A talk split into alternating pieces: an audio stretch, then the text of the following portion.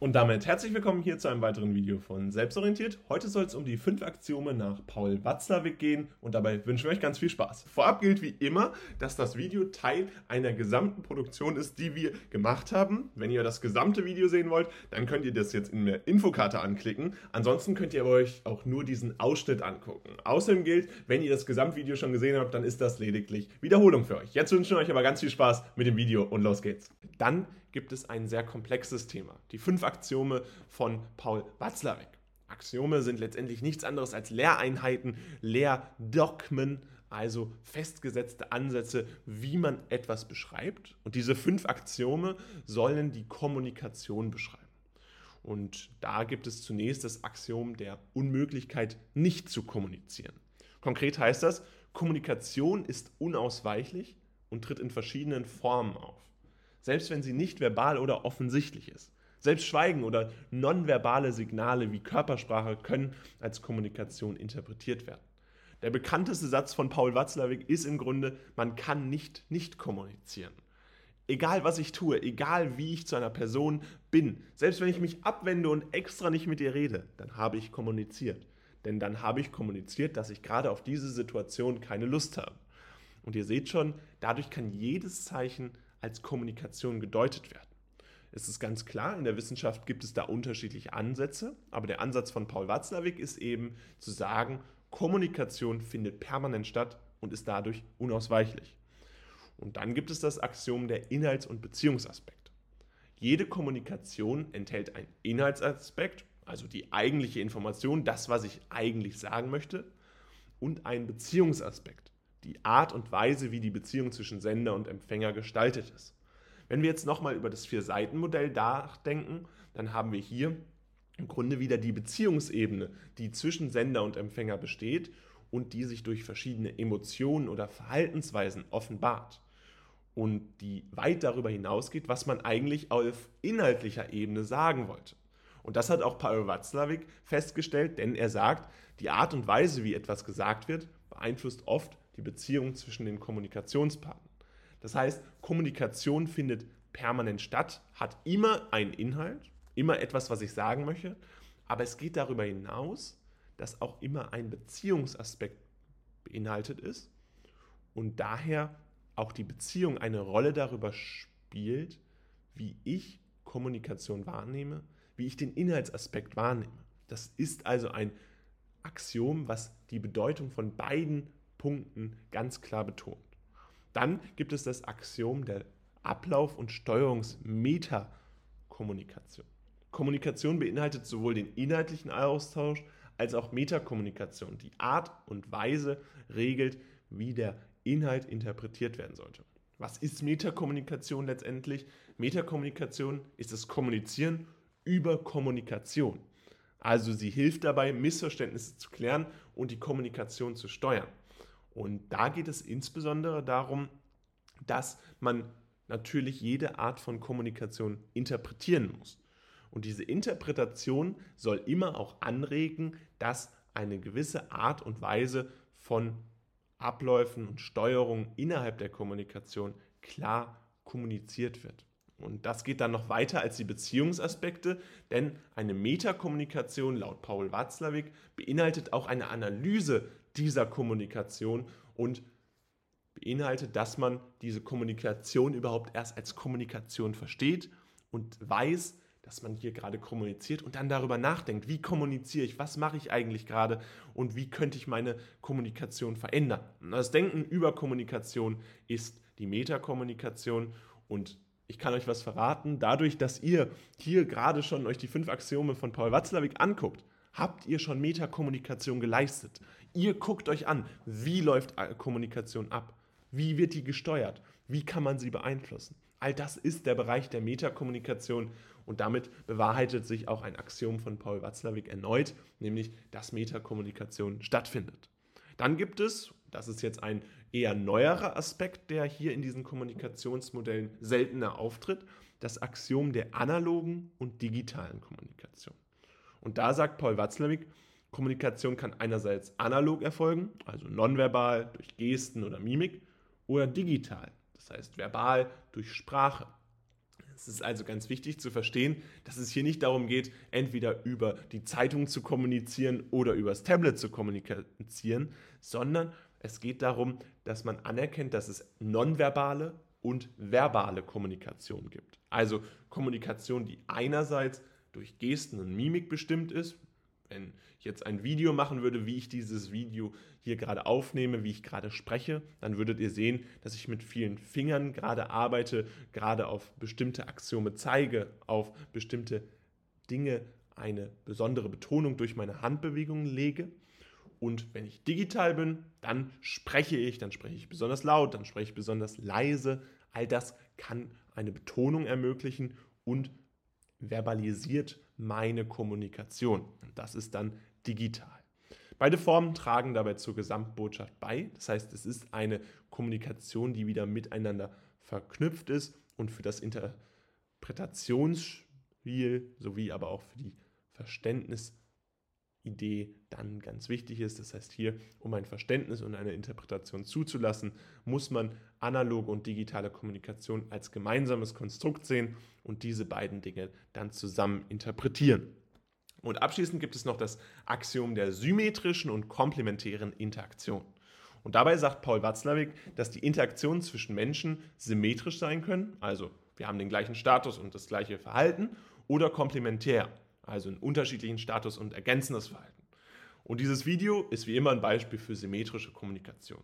Gleicher Status, gleiches Verhalten, wir sind alle Schüler, wir lernen gerade zusammen und das machen wir in einem gleichen Status, wir verhalten uns gleich, wir wollen einfach gute Noten haben. Dann gibt es aber noch den komplementären Menschen, die komplementäre Interaktion. das wäre ein klassisches Beispiel für eine komplementäre Interaktion bei Lehrern und Schülern. Das heißt, ihr habt einen unterschiedlichen Status wie euer Lehrer und ihr habt ein ergänzendes Verhalten. Ihr verhaltet euch nicht gleich. Ihr habt einerseits den Wunsch, eine gute Note zu bekommen und der Lehrer kann über eure Note entscheiden. Es gibt einen unterschiedlichen Status, ein Statusgefälle, ein Machtgefälle und das beschreibt hier eine asymmetrische Kommunikation bzw. eine komplementäre Interaktion laut Paul Watzlawick. Und die Art der Interaktion beeinflusst dann natürlich wiederum die gesamte Art der Kommunikation, also die Dynamik der Beziehung und kann zu Harmonie oder auch einem Konflikt führen. Harmonie und Konflikt sind dabei weitere Notwendigkeiten, die Paul Watzlawick in seinen fünf Aktionen beschrieben hat. Das heißt, Harmonie und Konflikt müssen stattfinden, um eine effektive Kommunikation zu ermöglichen. Also letztendlich Diskurs, der hier stattfindet, der langfristig eine erfolgreiche Interaktion und Kommunikation ermöglicht. Und bevor es jetzt weitergeht, wollen wir euch ganz kurz über unser Kommunikationsmodell Lernheft informieren. Das heißt, jetzt bekommt ihr 25% mit dem Code Abitur25 und das auf unserer Webseite. Checkt es unbedingt aus. Erster Link in der Videobeschreibung. Da findet ihr wirklich alle Texte, Arbeitsblätter, viele Aufgaben, Lösungen, um dieses Thema zu verstehen. Es gibt da natürlich sehr schwierige Modelle, die man nicht unbedingt direkt versteht und man muss sie natürlich auch auswendig lernen und all das ist eben in unserem Lernheft für euch vorhanden. Checkt es unbedingt aus. Wie immer gilt 25%. Wir verkaufen über die Plattform Stifo. Das ist eine Partner-Website von uns, also lasst euch nicht irritieren. Auf jeden Fall findet ihr dort auch unsere Materialien. Und die sind immer mit selbstorientiert gekennzeichnet. Also ganz übersichtlich, bisschen Werbung in eigene Sache und jetzt geht es auch schon weiter mit dem Video. Kommen wir dann zum Organon-Modell. Dieses Modell basiert auf dem aristotelischen Gedanken, dass hier ein grundlegendes Werkzeug der klassischen Logik genutzt wird, um die Kommunikation zu verstehen. Und das geht dabei auf das vierte Jahrhundert vor Christus zurück, also auf Aristoteles. Er hat sechs Hauptwerke verfasst, die als Organon bezeichnet werden, darunter Kategorie, Analytica priora, Analytica posteriora und die sich mit verschiedenen Aspekten der Logik und Erkenntnistheorie befassen und diese lassen sich tatsächlich auch auf Kommunikation anwenden. Sicherlich war dieser Gedanke ursprünglich nicht unbedingt deshalb vorhanden, aber können als maßgeblichen Rahmen für das logische Denken in der Antike und die heutige philosophische Tradition über viele Jahrhunderte hinweg genutzt werden. Die logische Struktur und Argumentation vom Organon-Modell ist, dass ein Fokus auf die logische Struktur von Argumenten und die richtige Anwendung von Schlussfolgerungen stattfindet. Es behandelt Themen wie Kategorien, Syllogismen und den Prozess der Schlussfolgerung, um ein strukturiertes Verständnis der Logik und argumentative Beweisführung zu vermitteln. Aristoteles betont dabei die Bedeutung von klaren Definitionen, logischen Verknüpfungen und der Vermeidung von Fehlschlüssen in der logischen Analyse.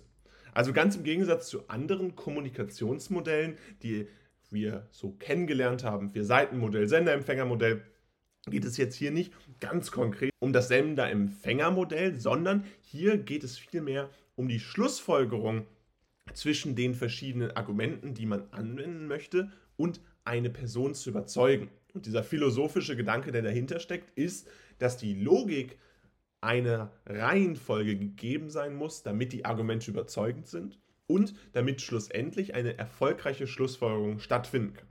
Dabei hatte das einen enormen Einfluss auf die Philosophie. Das Organon-Modell hatte einen erheblichen Einfluss auf die Entwicklung der abendländischen Philosophie. Gerade vier Jahrhunderte vor Christus ist das natürlich noch ein sehr wichtiger Ansatzpunkt gewesen, ein sehr wichtiger Teil der Erde und blieb für viele Jahrhunderte ein zentrales Werkzeug in der logischen Argumentation. Also wie Argumentationsketten aufgebaut wurden, das war ganz häufig auf Aristoteles zurückzuführen. Im Mittelalter wurde das Organon von Philosophen wie Thomas von Aquin weiterentwickelt und integriert, um theologische Diskussionen zu unterstützen. Also hier sehen wir, dass wir einen sehr breiten Umfang von Anwendungsmöglichkeiten hatten. Und so ist es auch kein Wunder, dass Thomas von Aquin, der als wichtiger Theologe äh, agiert hat, hier diesen Einsatzpunkt gefunden hat. Und obwohl einige seiner spezifischen Ansätze im Laufe der Zeit überarbeitet wurden, bleibt das Organon in der Form, die seit mehreren Jahrhunderten, sogar Jahrtausenden besteht, mit historischem Fundament bestehen und es geht weiterhin um die systematische Erforderung und Erforschung der Logik sowie Argumentation von Bedeutung, also wie man seine Argumentationskette vorträgt und wie seiner logischen Struktur hier auch dann Schlussfolgerungen folgen können. Und abschließend wollen wir uns noch die Transaktionsanalyse angucken. Dabei geht es um Ich-Zustände, die eigentliche Transaktion und dann das Lebensskript bzw. Spiele. Bei Ich-Zuständen in der Transaktionsanalyse geht es ganz konkret darum, dass menschliche Interaktionen anhand von Ich-Zuständen analysiert werden.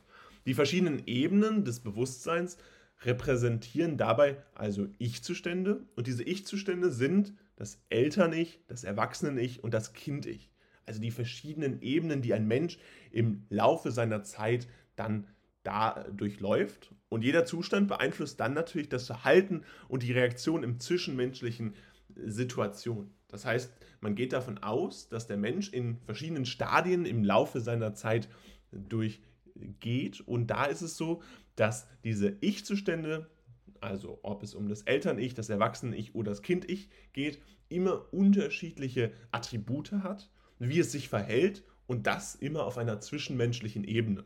Und deswegen geht es hier natürlich auch wieder um die Kommunikation, die durch die Transaktionsanalyse betrachtet wird.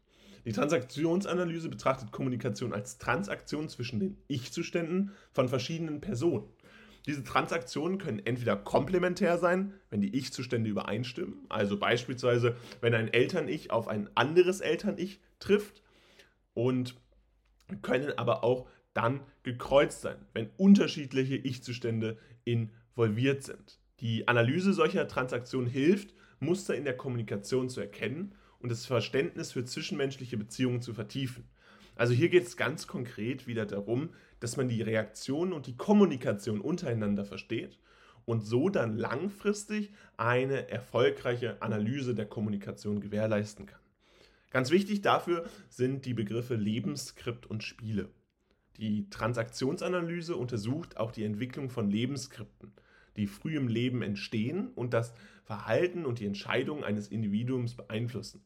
Zudem betrachtet sie Spiele, wiederkehrende Muster von Kommunikation und Verhalten, die unbewusst dazu dienen können, Bedürfnisse zu erfüllen oder unerwünschte Gefühle zu vermeiden.